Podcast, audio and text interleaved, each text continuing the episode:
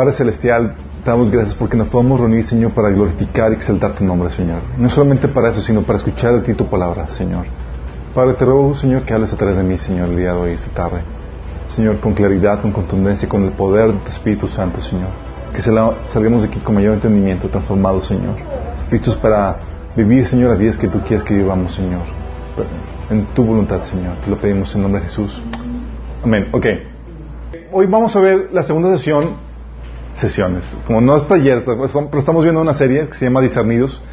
En la primera sesión vimos eh, la importancia de ser discernidos como los hijos de Isaacar. ¿Se acuerdan? Los hijos de Isaacar dice la Biblia que, eran discernidos en sus tiempos y sabían lo que debían de hacer porque, por lo mismo, sabían los tiempos que estaban, viviendo. Y eso es algo muy importante porque eh, la Biblia nos enseña que el discernimiento de los tiempos es lo que te determina qué acción hacer, cómo vivir. ¿sí? Eh, Eclesiastes 3 habla que hay un tiempo para cada cosa debajo de los cielos y tenemos que saber qué tiempo estamos viviendo para no cajetearla. Y habíamos comentado ejemplos de personas que le cajetearon en ese sentido, que no supieron de los tiempos que estaban viviendo y por lo tanto vino juicio de Dios por, eh, a lo que estaban viviendo. Sí. Bueno, vimos la importancia de eso y habíamos comentado que, oye, ¿podemos discernir los tiempos que estamos viviendo? Sí, sí podemos. Y habíamos comentado varias cosas que necesitamos saber para discernir los tiempos. Una de ellas era conocimiento de la Biblia, de, los, de las profecías, para saber qué tiempo estamos viviendo. Y en base a eso sabemos con el conocimiento de la Biblia, con lo que estamos, con lo que estamos viviendo, hoy eh, estamos viendo el cumplimiento de muchas cosas que, están sucediendo. Cuando vimos la serie de Preparando la novia, habíamos comentado tantas señales que se están cumpliendo. Y luego aparte estamos viendo señales en los cielos como nunca antes. ¿sí? Eh, hoy la estrella de Belén, la señal de Apocalipsis 12, etcétera, todo te pone así en tensión de, ah, el Señor va a venir en cualquier momento, sí, el Señor va a venir en cualquier momento, tenemos que estar, tenemos que estar listos. Pero no solamente tenemos ese conocimiento, tenemos el conocimiento también de los ciclos.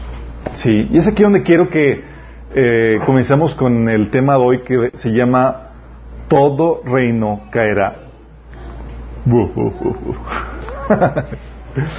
ok. ¿Por qué le puse el título Todo reino caerá? Saben, tú vas a encontrarte un patrón a lo largo de la historia. ¿Saben? Historia de una de mis materias favoritas, al igual que cálculo, matemáticas y esas cosas que a muchos no les gustan. Sí. Pero, ¿quién aquí le gustaba la historia? Sí, está padre, ¿no? Así como ves las intrigas y todas las cosas que estaban sucediendo y dices, wow. Y es padrísimo la historia porque tú empiezas a ver, cuando estudias bien la historia, empiezas a ver patrones, ¿sí? Y principios que, regulan eso. Y uno, a lo largo de toda la historia de la humanidad, vemos un patrón en general, ¿sí? Patrones que vemos que se caracteriza por el levantamiento y construcción de, civilizaciones y sus caídas. Ves tras vez, ves eso. Por ejemplo, ves el levantamiento de la construcción de la civilización prediluviana y luego su caída con el juicio en el diluvio. Ves el surgimiento de las naciones de Canaán y su derrocamiento a manos de los judíos. El levantamiento del reino israelita y su caída en manos de los gentiles, Babilonia. Ves el surgimiento del reino de Egipto y su caída a manos de los asirios. Ves el surgimiento del reino de Asiria y ves su caída a manos de los babilonios. surgimiento de Babilonia y la caída a manos de los persas. El surgimiento de los, de los persas y su caída a manos de los griegos. Y luego Roma y la caída de Roma. Y todas las naciones y todos los pueblos se caracterizan por ese ciclo de surgimiento, levantamiento, cúspidas y abundancia y luego la caída de esa civilización. No que se borre esa, esa nación, pero sí su régimen, sí su, eh, su ciclo exactamente. Sí. Vemos también a lo largo de, de, después de la caída de Roma, el surgimiento de los estados colonialistas europeos, sí, que empezaron a distribuirse y colonizar todo, todo el mundo, y también su declive y su decadencia. Luego el surgimiento de los, la independencia de los países actuales, Y ahí nos quedamos. Sí, pero hay un patrón. Y tú puedes ver que se avecina también su caída. ¿Sabes? Esto la Biblia lo enseña. Puedes ver el sueño de Nabucodonosor y cómo Dan, este Daniel lo interpreta y resume esta, este patrón, este ciclo de las naciones. Fíjate, te voy a leer esto. Dice, Daniel 2 del 36 al 44. Daniel, ya saben el famoso sueño de Nabucodonosor que soñó la estatua y demás, y Daniel llega a interpretar el sueño. Daniel le dijo el sueño y dice, ese fue el sueño. Ahora explicaremos al rey el significado. Su majestad, usted es supremo entre reyes. El Dios del cielo le ha dado soberanía, poder, fuerza y honra. Dios lo ha puesto como gobernante sobre todo el mundo habitado y le ha dado dominio, aún sobre las aves y los, animales salvajes. Usted es la cabeza de oro. Ahora bien, después de que termine su reino, surgirá otro reino inferior al suyo. Fíjate cómo lo asume con tanta libertad, así como después de que termine, así como que, ¿cómo? ¿Voy a terminar? sí, voy a terminar. Y a veces estamos sin nosotros. Cuando decimos, oye, cuando ya termine nuestra etapa de la civilización en la que estamos, ¿cómo voy a terminar? sí. Dice, después de que termine su reino, se surgirá otro reino inferior a suyo y ocupará su lugar. Cuando éste caiga, un tercer reino representará, representado por el bronce surgirá para gobernar el mundo. Después vendrá un cuarto reino, tan fuerte como el de hierro. Ese reino destrozará y aplastará todos los imperios anteriores, y así como el hierro destroza y aplasta todo lo que golpea. Los pies y los dedos que usted vio eran una combinación de hierro y barro cocido, lo cual demuestra que ese reino se dividirá por ser barro y mezclado con hierro, tendrá algo de fuerza de hierro. Luego en el versículo 44 dice, durante los gobiernos de esos reyes, el Dios del cielo establecerá un reino que jamás será destruido o conquistado, y aplastará por completo esos reinos, y permanecerá para siempre. Si se dan cuenta lo que estaba comentando Daniel, estaba diciendo, estaba comentando este ciclo. Surge un reino, sí, llega a su cúspide, luego su decadencia y es conquistado por otro reino y luego por otro y por otro. Y la pregunta es, ¿por qué? ¿Por qué no uno que dure hasta que llega Cristo y Cristo lo, lo derrumba? Esa es una buena pregunta. Y la otra pregunta es, eh, ¿por qué solamente el de Jesús es el que permanece? Y dice aquí que el reino de Jesús se, caracteriza porque va a permanecer para siempre. Y esto es algo importante porque, ¿saben? cuando vimos eh, un taller que se llamaba el de teoría del digo, el orden creacional, se llama el taller, vemos que Dios estableció principios para todo. Dios gobierna sobre todas las áreas de la vida. Y el gobierno no es su excepción. Cuando la gente dice, es que dice la Biblia que el reino de Dios no es de este mundo, está equivocándose en cuanto a lo que se refiere. Cuando la Biblia habla de que el reino de Dios no es de este mundo, significa que no comparte los valores y principios eh, y las creencias de este mundo, las prácticas de este mundo. Pero el creador de este mundo también domina sobre este mundo. Sí. Y cuando hay una desviación en cuanto a los principios de Dios para alguna área, empieza la decadencia. Y el problema es que la, la, tendencia siempre del ser humano es a que haya una violación a sus principios cada vez más. Y la violación, violación a sus principios, aún en el, área de gobierno, causa su deterioro y su eventual muerte. ¿Por qué? Porque violan los principios de Dios ¿sí? Y nuestro estado caído está caracterizado por eso. Por un lado empezamos a obedecer al principio de Dios, pero luego empieza el declive y empezamos a desobedecerlos. Y con eso viene la caída. De hecho, si te das cuenta, así como estos reinos que se levantan y caen, así pasa con todo ser humano. Tú naces, creces y empieza la decadencia y mueres. Y surge de ti, después de ti, otro y otro. Pero ¿por qué estamos en este mundo caído? Solamente el reino del Mesías va a obedecer y va a sujetarse al principio de Dios a la perfección. Y eso asegura una, vida eterna aún para, para su gobierno. Qué interesante. Lo cual, eh, eso nos hace recapacitar en cuanto a nuestro orden mundial o nacional. Y nos hace ver que no va a durar para siempre. Ah. Se han puesto a recapacitar en ese sentido. Sí. Estamos ahorita en un paréntesis en el cual estamos disfrutando cosas que en generaciones pasadas ni se hubieran imaginado que hubieran podido disfrutar. Si están conscientes, a los que llevaron algo de historia de, México saben los privilegios que tenemos ahorita. Sí, ahorita estamos disfrutando de libertad. Oye, desde, desde la independencia de México en 1810, logramos una independencia de, de España. Luego la Revolución Mexicana, 1910. Pero no fue sino hasta mediados, finales del siglo pasado, que empezamos realmente a disfrutar una libertad de culto, una libertad de expresión en todos los sentidos. Sí. Y es un pequeño paréntesis. ¿Sí sabían que a lo largo de la historia esas ah, libertades que se tienen duran muy poco? ¿Están conscientes de eso? Tú subes la historia y dices, oye, aquí un, un momento, un tiempo de libertad. Y se acabó. Ah, sí. Son pequeños paréntesis en ese, en ese lapso. Ahorita estamos disfrutando ese, ese paréntesis de, de libertad, de desarrollo, de paz y de estabilidad. Pero no durará para siempre. Sí. Nuestra civilización está entrando en su fase de, declinación. En su declinar. Estamos, como dice Pablo, en 2 Timoteo 3.1, estamos viviendo tiempos peligrosos. Y tenemos que discernir los tiempos que estamos viviendo para que sepas qué hacer, obviamente, para que sepas cómo vivir. Y algo que me gusta de este proceso, de estos ciclos, es que, ¿sabes quién está detrás de todo esto? Nuestro Dios está detrás de esto. Él es el que regula todo esto, incluso los procesos y los ciclos. Él estableció principios que determinan su, el levantar de las naciones y su caer.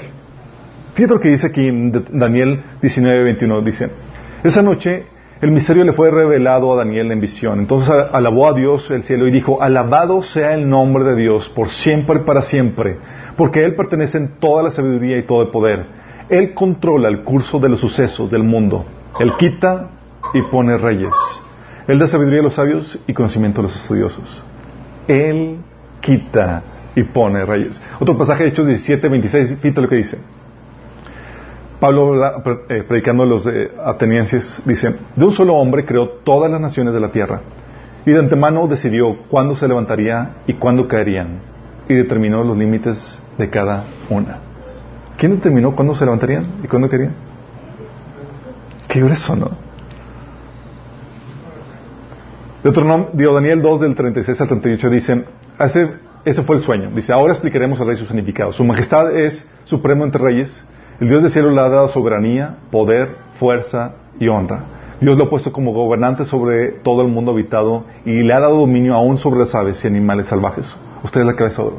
¿Quién le dio la autoridad? ¿Quién lo puso? Dios. Sí.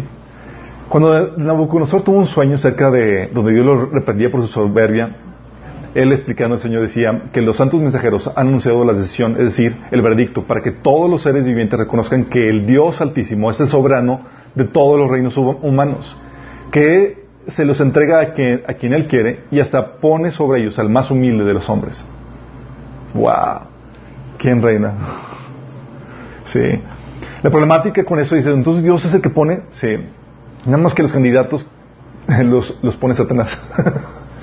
sí, estamos, son ahorita candidatos caídos, sí. Dios va a poner, promete que va a poner líderes que van a ser conforme a su corazón. Sí, dice eh, en Deuteronomio 4 del 31 al 32, digo Deuteronomio, Daniel 4 del 31 al 32 dice, eh, cuando Nabucodonosor estaba presumiendo de lo que había logrado en su reino, dice, no había terminado de hablar cuando se escuchó una voz desde el cielo que decía, este es el decreto en cuanto a ti, rey Nabucodonosor, tu autoridad real se te ha quitado. Qué fuerte. Serás apartado de la gente y vivirás entre los animales salvajes comerás pasto como el ganado, y siete años transcurrirán hasta que reconozcas que el Altísimo es soberano de todos los reinos de la tierra, y que se le entrega a quien Él quiere. Si sabes que a partir de esto Nabucodonosor se convirtió? O sea, seguramente nos vamos a topar a Nabucodonosor en el cielo, ¿están conscientes de eso? Así como, ¡ay, no!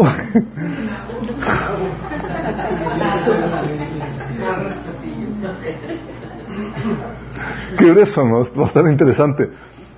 Y este ciclo de, las naciones, nos vemos que Dios está detrás de todo esto, pero este ciclo de las naciones ha sido estudiado por muchas personas. Sí, tenemos autores. De hecho, en el bosquejo, que no, no, hay computadora para transmitir en la, compu. Bueno, en el bosquejo que, que, aparece en el estudio, ahí mencionó a varios autores. Por ejemplo, está Alexander Tyler, que escribió cuatro volúmenes del ciclo de la democracia. Edward Gibbon, que escribió seis volúmenes acerca del, del eh, el, declinar y la caída de Roma, ¿sí? Arnold Toynbee, que estudió estudio de la historia, eh. M. Joad, que eh, escribió The Story of the Civilization, Jim Nelson Black, When Nations Die. Todos esos autores estudian precisamente eso, porque han encontrado que hay, hay ciclos, hay cosas, patrones que puedes identificar eso. ¿No sería interesante saber si hay ciertos patrones o ciertos principios que, o ciertas características que te dicen en qué estado de ese ciclo estamos? Sería interesante saber en qué, en, cuál posición estamos, ¿no? ¿Sí? ¿Quieren que les diga? Eh, no, vamos a hablar de otra cosa. no, lo vamos al final.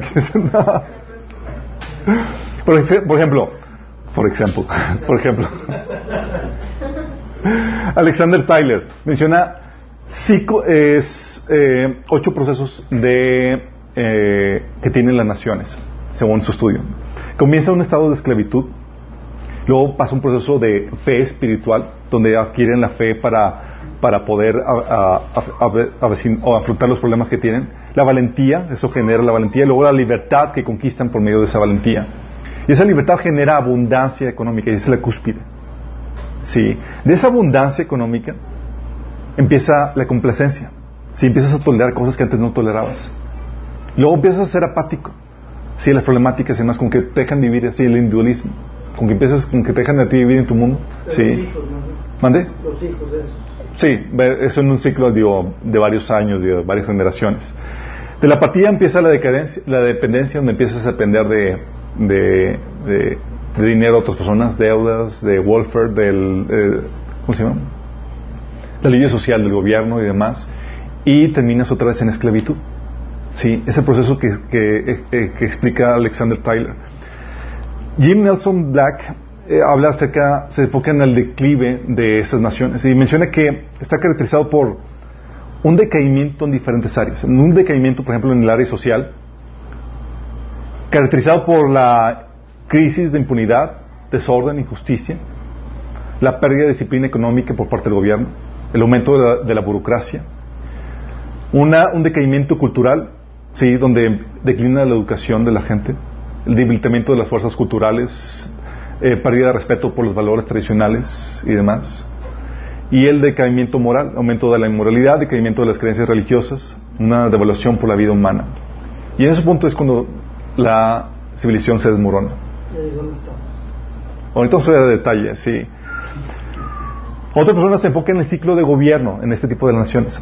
Sí, en el ciclo de gobierno comienza por una fase incipiente donde no hay prácticamente gobierno. Sí, apenas está en la formación de la civilización en ese sentido. Y eso tú lo puedes ver claramente con Israel. Y también sabes cuándo?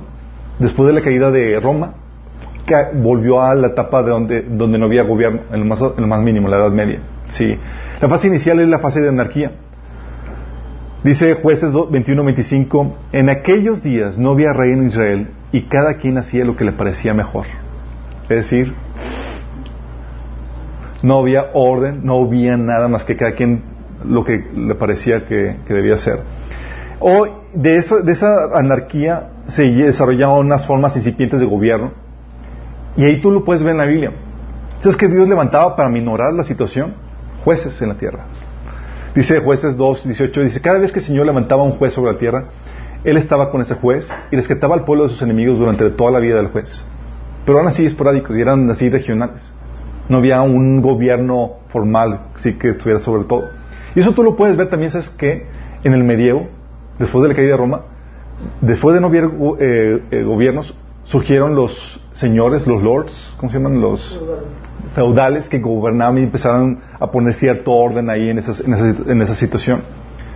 ¿Sí? Lo que veo es que la anarquía es un vacío que invita inevitablemente a una forma de gobierno a que venga a establecerse en un lugar. ¿Sí? Es, solamente una transición. Tú, ves que el gobierno llega a un, un punto de madurez y el gobierno que tú ves que se desarrolló en Israel fue un gobierno que se llama, es una república. ¿Saben cuál es la diferencia entre una república y los diferentes tipos de gobierno? La república es un gobierno limitado, regulado por la ley. No puede hacer lo que él quiera, lo, que el rey quiera. Y esa, ¿sabes a quién se le ocurrió esa grandiosa idea de la, de la república? A Dios, en Sinaí. Dios puso la ley y es, el rey va a sujetarse a la ley. El rey no puede hacer lo que él quiera. Sí. Era un gobierno limitado por la ley a su función, y que era defender los derechos y obligaciones de, los derechos y libertades de, las, de, las, personas. Tú ves esa que llegó, ese gobierno se estableció formalmente y se empezó a desarrollar con Saúl, con David y floreció con, con Salomón.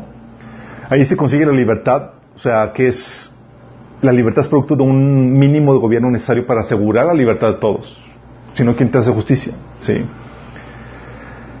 Esto también, saben, aunque los judíos son los originales, los que se les ocurrió esa grandiosa idea de la, de la república, que es lo que usamos aquí, la república se manifiesta, puede manifestarse de varias formas. La, se puede manifestar como la, una democracia constitucional, sí, que está limitada por el gobierno. No es el gobierno de la mayoría, es una mayoría sometida a una constitución, el gobierno sometida a esa, a esa regla que regula eso.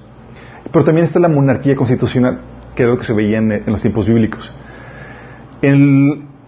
Ahí de los años 600 antes de Cristo, el filósofo Solón en Grecia también se le ocurrió la misma idea, pero los griegos no lo pelaron.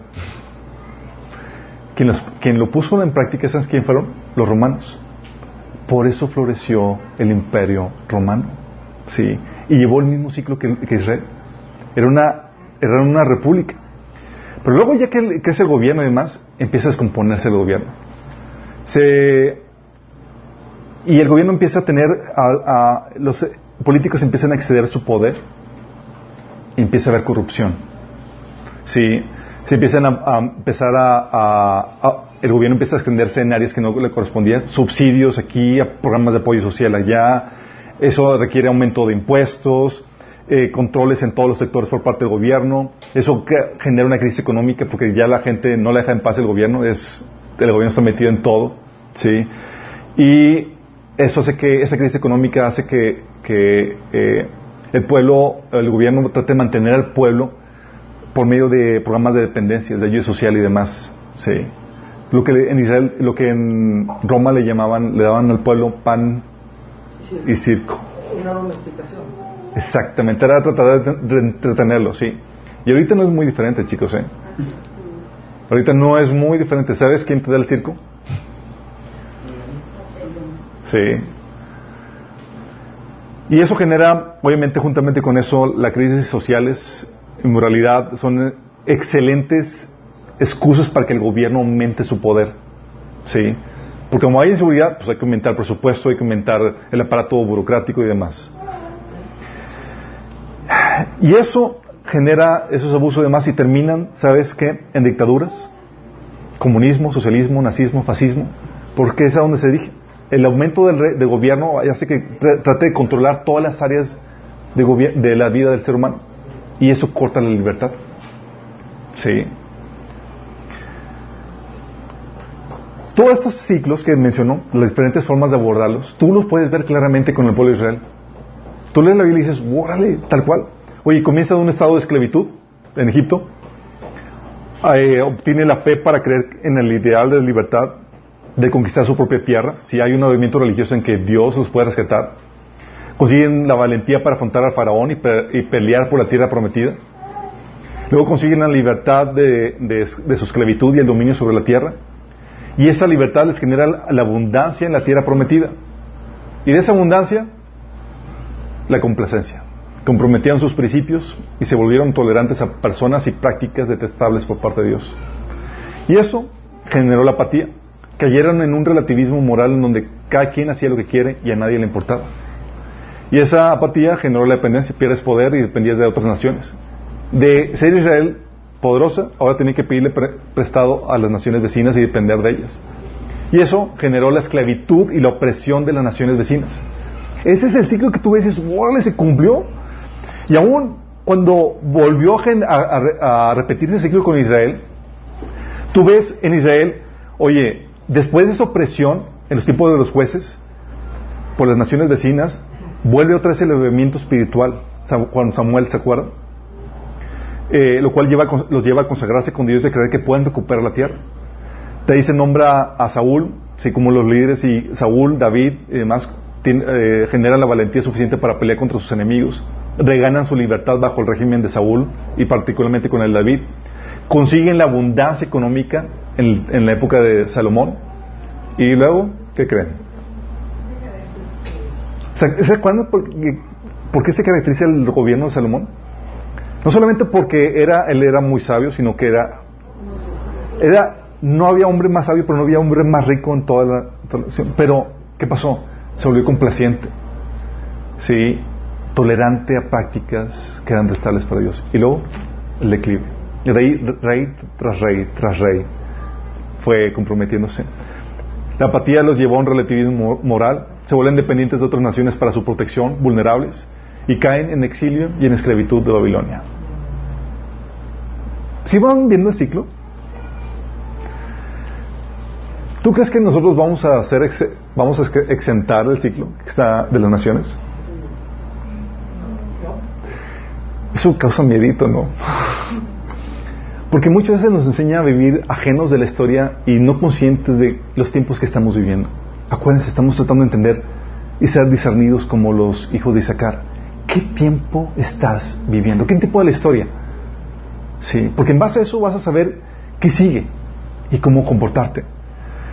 Y vas a entender que en medio de estos ciclos, Dios es el que causa las, las caídas de, de las naciones. Las razones a grandes rasgos, la inmoralidad. Sí, tú puedes ver, eso lo habíamos visto cuando Dios con los desastres naturales. Levítico 18, del 24 al 28, dice, no se contaminen con esas prácticas porque así se contaminaron las naciones que por amor a ustedes estoy por arrojar. Y aún la tierra misma se contaminó, por eso las castigué por su perversidad y ella vomitó a sus habitantes. Ustedes obedezcan mis estatutos y preceptos ni los nativos ni los extranjeros que vivan entre ustedes deben practicar ninguna de estas abominaciones. Pues las practicaron los que viven en esa tierra antes de que ustedes, y la tierra se contaminó. Si ustedes contaminan la tierra, ella los vomitará como vomitó las naciones que las habitaron antes de ustedes. ¿Hemos visto eso? Oye, ¿por qué cayeron las naciones? ¿Sí? Cayeron por el pecado que, que habían cometido. Y tú ves en esos pasajes, ahí les pongo las citas, ¿sí?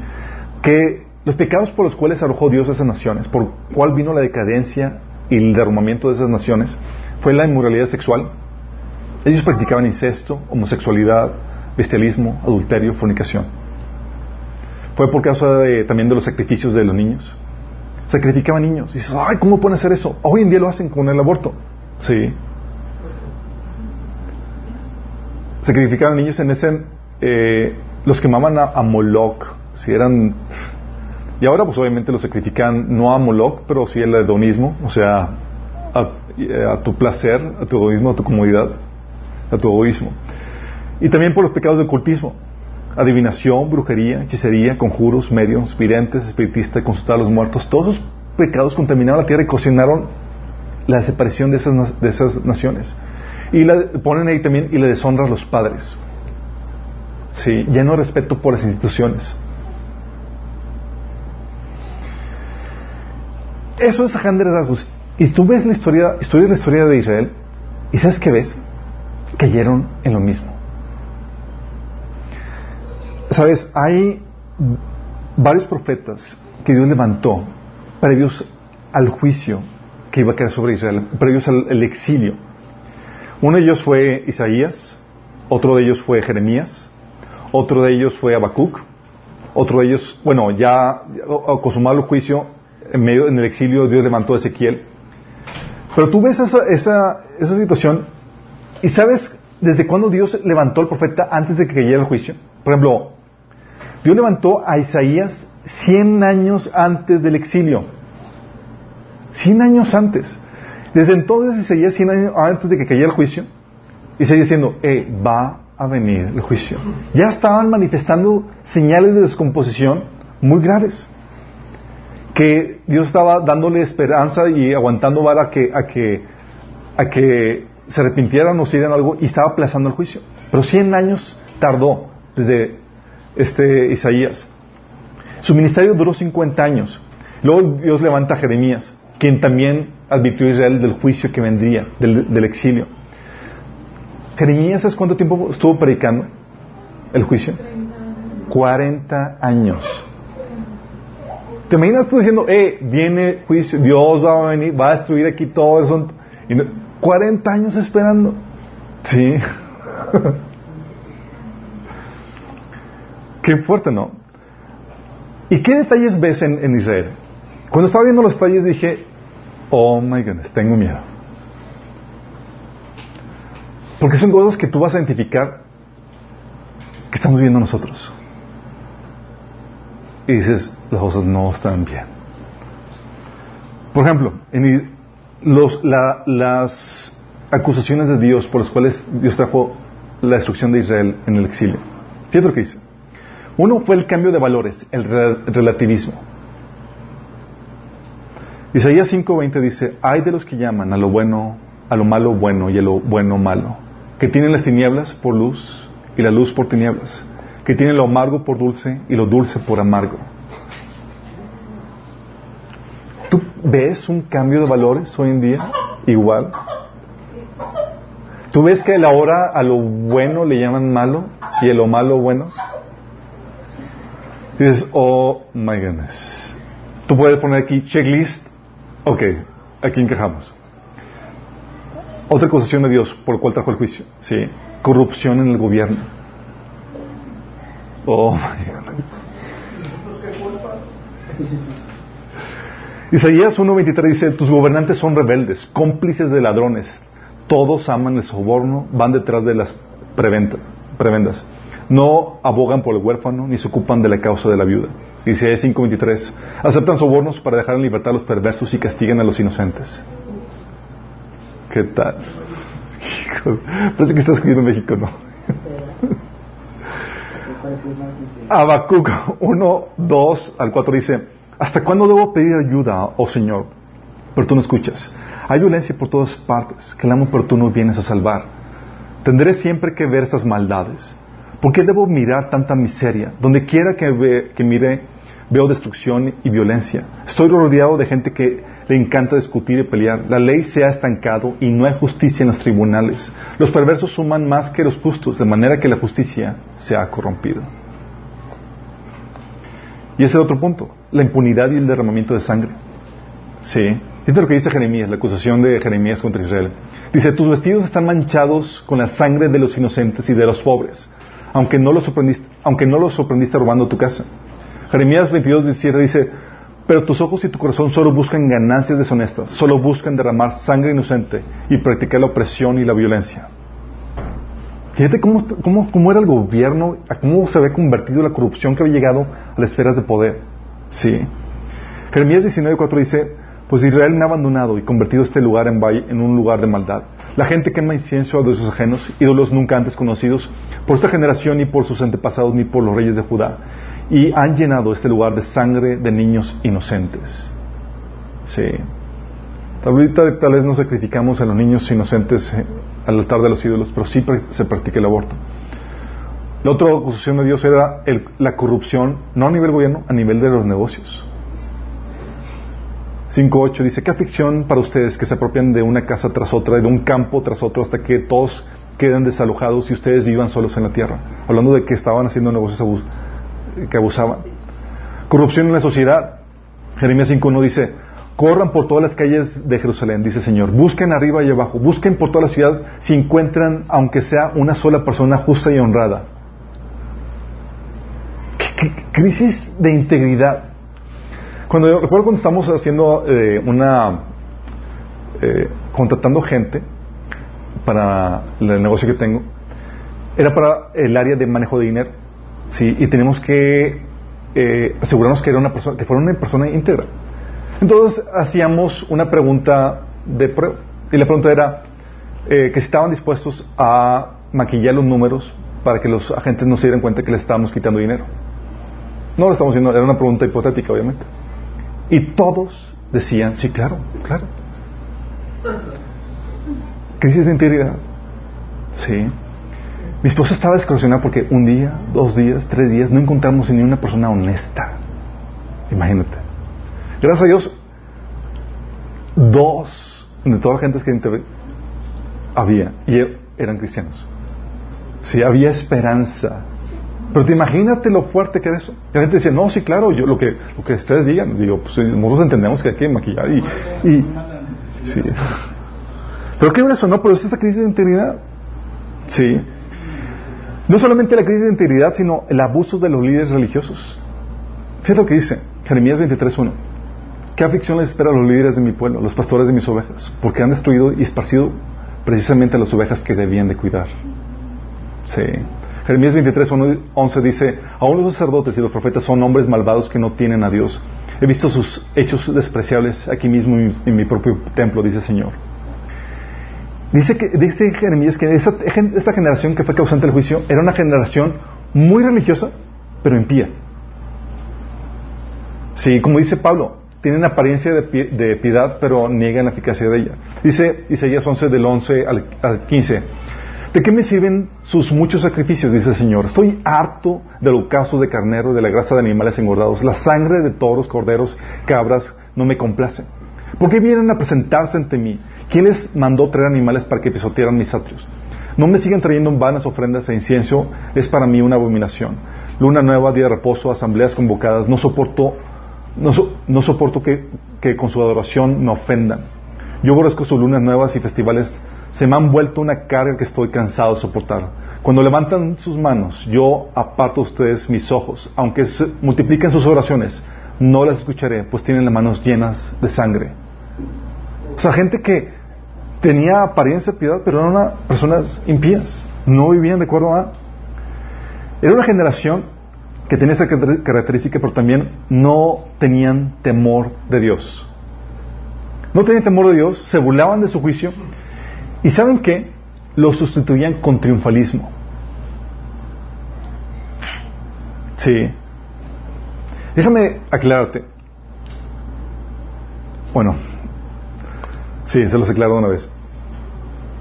Es algo que hemos caído hoy en día, sí. Nosotros queremos evitar el juicio atando, desatando, declarando. Y no funciona, ¿sabían? Proverbios 26.2 nos enseña que, que de nada sirve que ates o desates, porque tanto la maldición como la bendición sin causa no prosperan. O sea, yo declaro bendición, si no está en la posición para ser bendecido, no sea bendecido. Sí. O yo maldigo, si no está en la posición de ser maldecido, no va a ser maldecido. Sí. Dice Isaías 5, del 18 al 19. Qué aflicción para los que arrastran sus pecados. Dice, hasta se burlan de Dios diciendo, apresúrate a algo, queremos ver lo que puedes hacer que el Santo Israel lleva a cabo su plan porque queremos saber qué es. O sea, dicen, oye, le decimos, Señor, viene juicio. Ah, pues no viene nada. Que sí, o sea, retan a Dios dices, ¿qué te pasa? En vez de estar con temor arrepintiéndote. Jeremías 5.12 dice, hablando del triunfalismo, mintieron acerca del Señor y dijeron, Él no nos molestará, ningún desastre vendrá sobre nosotros, no habrá guerra ni hambre. Jeremías 23 del 16 al 17 y Jeremías 28 del 5 al 9 dice, no escuchen a estos falsos profetas cuando ellos les profeticen llenando de esperanzas vanas, llenándolos de esperanzas vanas. Todo lo que dicen son puros inventos, no hablan de parte del Señor. Siguen diciendo que lo, siguen diciendo a los que desprecian mi palabra, no se preocupen. El Señor dice que ustedes tendrán paz. Y a los que se obstina, y a los que obstinadamente siguen sus propios deseos, los profetas les dicen, no les sucederá nada malo. Fíjate, a los que despreciaban la palabra de Dios, los profetas decían, no se preocupen, el Señor dice que tendrán paz. Y eso sigue siendo hoy en día. Cuando se predica que van a prosperar y van a ser bendecidos sin arrepentimiento, ¿qué crees que está pasando? Exactamente lo mismo. Sí. Era una, una sociedad caracterizada por el desenfreno. Dice Isaías 5:22, Qué aflicción para los que son campeones a la hora de beber vino y se jactan de la cantidad de alcohol que puedan tomar. Qué interesante, ¿no? Se caracterizaba por eso, por el desenfreno, también por la inmoralidad sexual. Jeremías 5 del 7 9 menciona esto. Alimenté a mi pueblo hasta que estuvo satisfecho, pero su manera de darme las gracias fue cometer adulterio y hacer fila en los prostíbulos. Son vigorosos sementales y bien alimentados, cada uno relinchando por la mujer de su prójimo. ¿No habría de castigarlos por eso? Qué fuerte, ¿no? Por eso quiero, se les digo esto, porque es la generación sobre la que cayó el juicio. Es para que disiernan los tiempos que estamos viviendo. Sí. Mujer sexual, pero también ocultismo.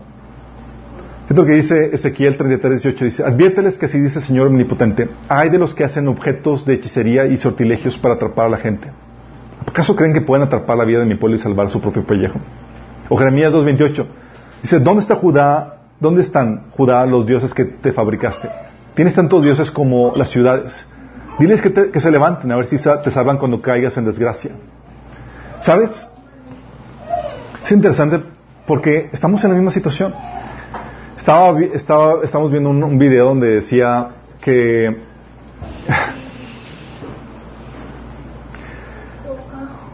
eh, le estaban entrevistando al papá, le estaban preguntando que por qué hay tanta desgracia en México. Y la respuesta del papá fue porque eh, el Satanás nos odia por ser tan guadalupanos.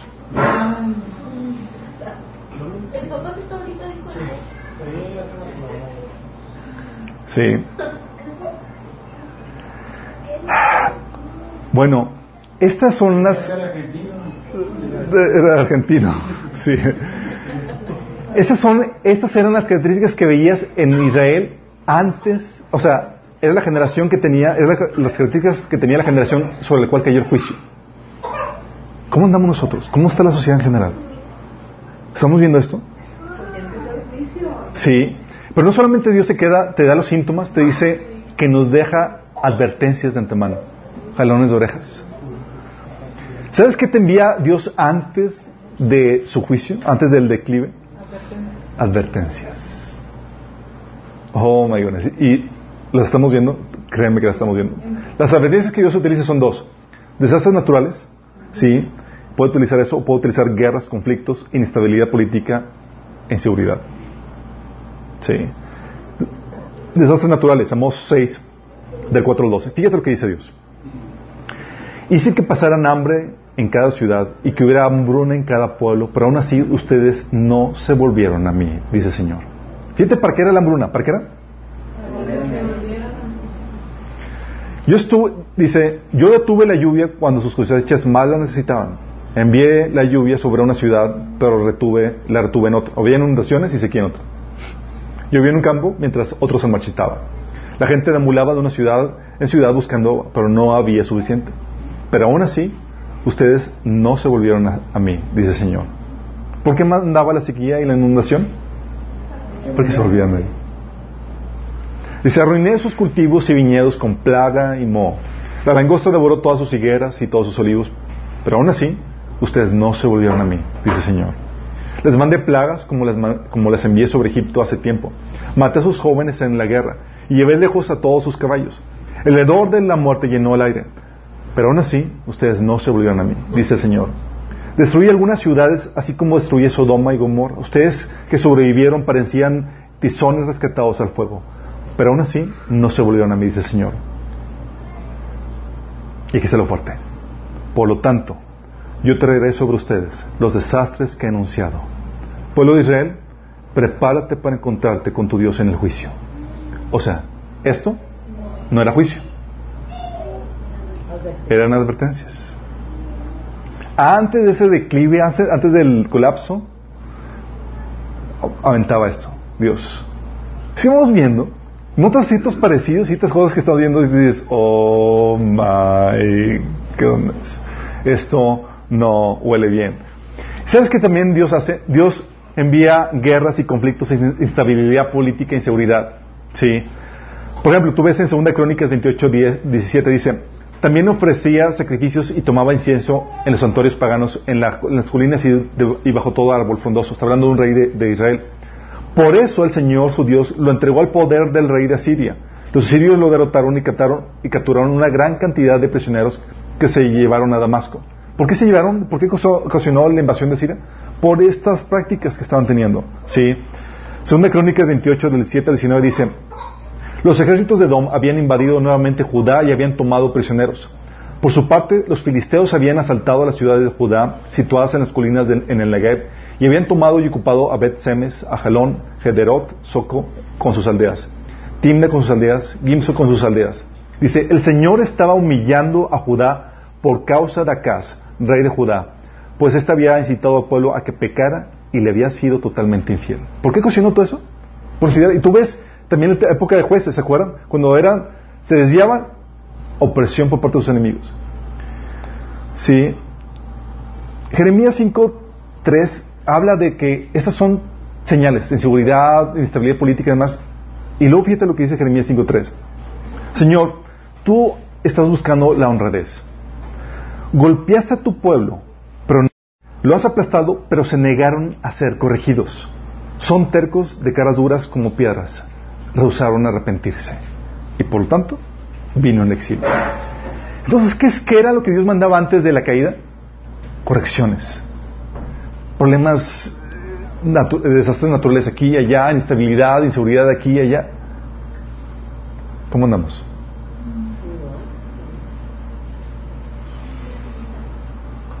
¿Qué medios Dios utilizaba para traer el, declive de las naciones? Utiliza varios medios. Uno usa la destrucción a manos de naciones enemigas. ¿Sabes? Cuando estaba viendo esto, paréntesis, estaba viendo cómo, por ejemplo, en Estados Unidos está sucediendo también lo mismo. Sí, pero más claro. Por ejemplo, ahorita tenemos el problema con Corea. Esa inestabilidad de que lo está retando. dices, oh my goodness, aquí estoy viendo a Dios detrás de esto. Sí. Estás viendo Dios detrás de esto y dices, se pone emocionante. Ok, ¿qué medios Dios utiliza para esto? Una Dios utiliza la destrucción a manos a mano de naciones enemigas. ¿Sabes a quién utilizó Dios para traer ya el juicio sobre Israel? Al reino del norte, a Siria. A Judá, Babilonia. Sí. Dice Isaías 5:26. Ella le enviará una señal a las naciones lejanas. ¿Quién? Dios y llamará con un silbido a los que están en los confines de la tierra. Ellos irán corriendo a Jerusalén. Por un lado fue Asiria y por otro lado Babilonia. Habacuc 1.6 dice, hablando Dios, estoy levantando a los babilonios, un pueblo cruel y violento. Marchará por todo el mundo y conquistará a otras tierras. ¿Quién está levantándolo? Dios. ¡Qué brazo! ¿Cuál es la idea de Dios? La idea de Dios es, lo levanto para darle el merecido o traer su juicio a esas naciones que ya les toca. ¿Qué, grueso, no? O sea, por causa de su juicio, levanta a unas naciones para castigar a otras que ya les toca juicio. Y causa el levantamiento de naciones completamente paganas. Señor, pues están violando dos principios, sí, pero son para darle la torre a otros que ya les toca. Sí. Dice Habacuc 1, 12 al 13, hablando de esto. Oh Señor, nuestra roca, tú has enviado a los babilonios para corregirnos y castigarnos por nuestros pecados. ¿Guardarás silencio mientras los perversos atacan a gente más justa que ellos? estaba diciendo, Señor, pero nosotros somos unos santitos comparados con esos tipos. pero Dios le dice, tranquilo, primero a ustedes y ya que termine, me voy con ellos. sí. Dice Isaías 10, 5, hablando de Asiria en el norte, eh, Dios utilizó a Asiria en el reino del norte para causa su destrucción. Dice, ¿qué aflicción espera a Siria, la vara de mira? Yo le empleó como garota para expresar mi enojo. Y, justamente lo expresó en el reino del norte. Dice Isaías 10, 24, 25. Así que dice el Señor, el Señor de los ejércitos celestiales, oh mi pueblo de Sión, no temas a los asirios cuando te opriman con vara como garrote, como lo hicieron los egipcios hace mucho tiempo. Dentro de poco se acabará mi enojo contra ustedes y después mi ira se levantará para destruirlos a ellos. O sea, es, primero chicos, vamos a darte tu disciplina. Y ya que terminamos contigo, nos vamos con ellos. Y fíjate que Dios siempre actúa así. De hecho, este principio siempre lo aplicamos en el matrimonio. Que dicen, es que quiero, mi esposo, mi esposa no, no, no, cambia más. No, no, Dios primero contigo. y ya que termine contigo, se va con tu, con tu pareja.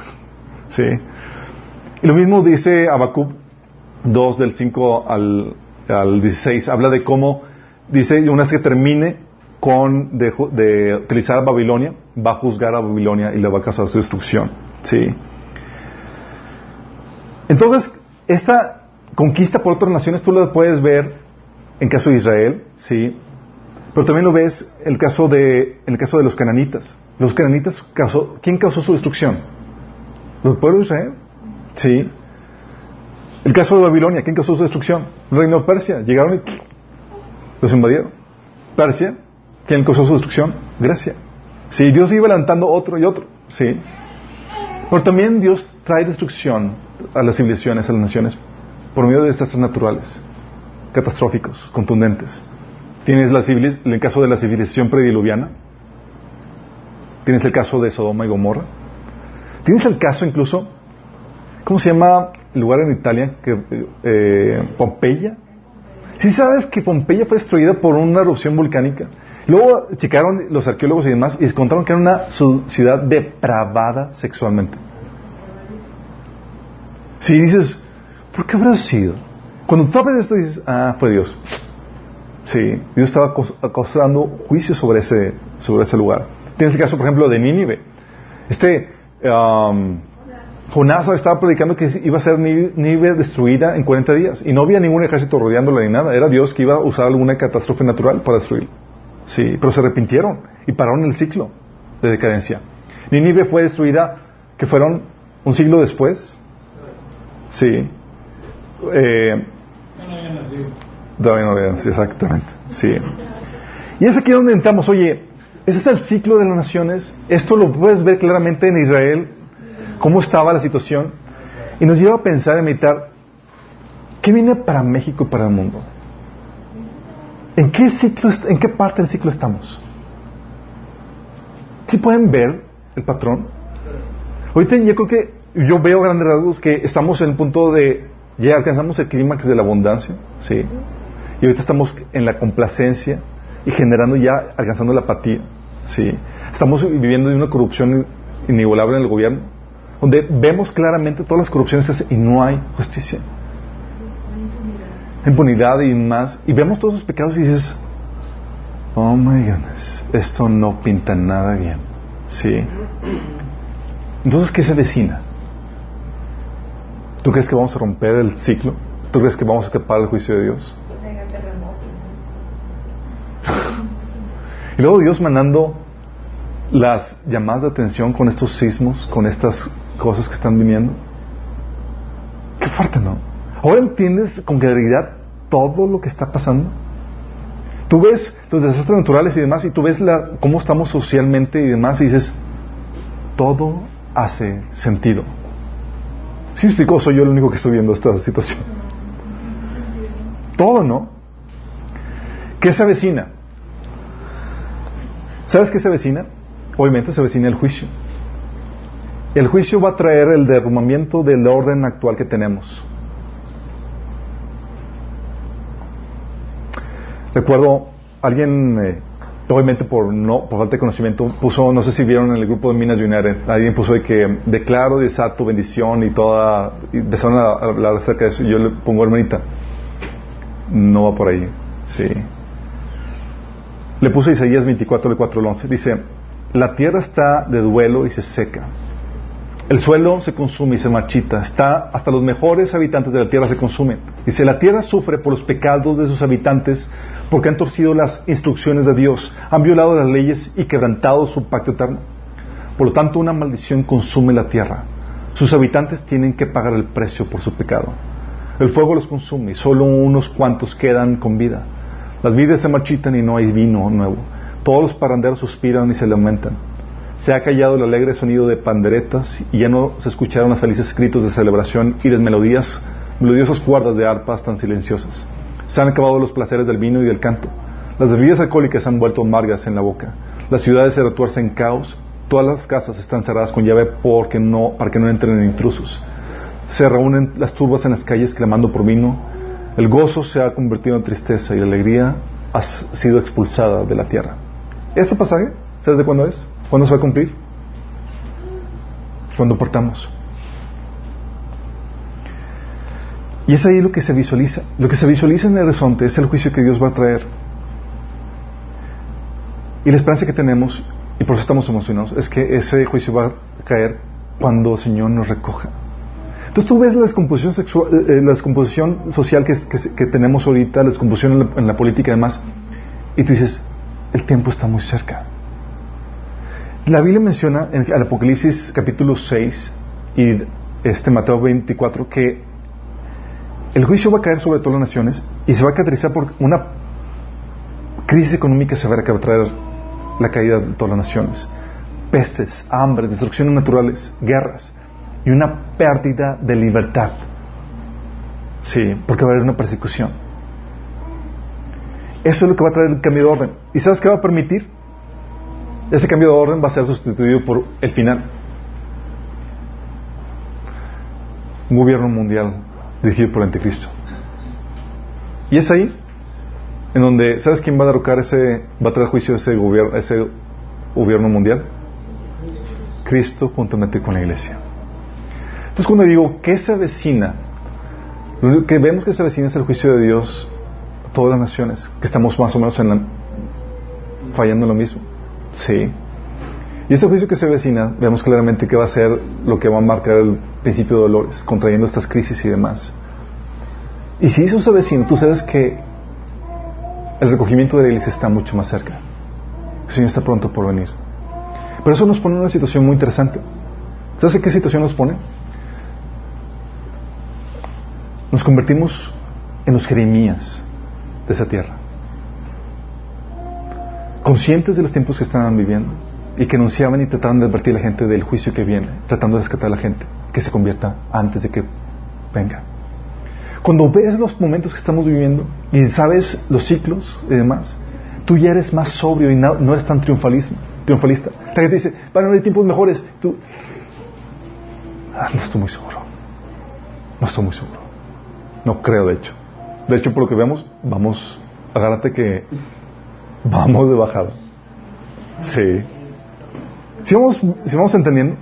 ¿Y esto cómo, sabes? La Biblia está dando sabiduría y entendimiento. Sí. Entonces, cuando hablamos de que somos la generación que va a haber el rato, decimos que somos la generación de Jeremías, la generación que vive el declive de su civilización y sobre la cual caen los juicios de Dios. ¿Estamos entendiendo esto? ¿Dios puede aplazar esto? Sí, lo puede aplazar. Así como lo llegó a aplazar en el tiempo de eh, Jeremías, fue contemporáneo de Josías, por ejemplo. Josías vivió el último avivamiento. ¿Sí? Pero lo que hizo Dios, por consideración de Josías, es Josías, voy por, por, amor a ti voy a aplazar el juicio, pero venir, pero lo voy a aplazar. A lo máximo que podemos esperar es que lo aplace, que Dios alargue el tiempo de gracia. Pero no se va a quitar. Dios es justo y va a traer justicia y va a juzgar los pecados que las naciones tienen. Sí. Por eso tienes que estar muy consciente de qué tiempo estás viviendo. Ahora consciente de esto, ¿Qué visualizamos para el futuro? Visualizamos esto. Por eso tenemos que ser sobrios. Tenemos que estar alerta. Y la preparación que ahorita requiere tu caminar cristiano es mucho más alta que generaciones más pasadas. Porque estamos viendo un declive. Sí. En todas las áreas. Incluso aún dentro de la iglesia. Las palabras que Pablo menciona que la iglesia iba a estar caracterizada por gente eh, amadora a sí misma, amadora al dinero y demás, lo estamos viviendo hoy en día. Sí son tiempos peligrosos. Y estos te ayudan a entender los tiempos que estamos viviendo para que tú hagas y sepas cómo comportarte y te comportas en acorde a eso. Sí. Quiero hacer un llamado a las personas que aún no le han entregado su vida a Cristo. ¿Sabes?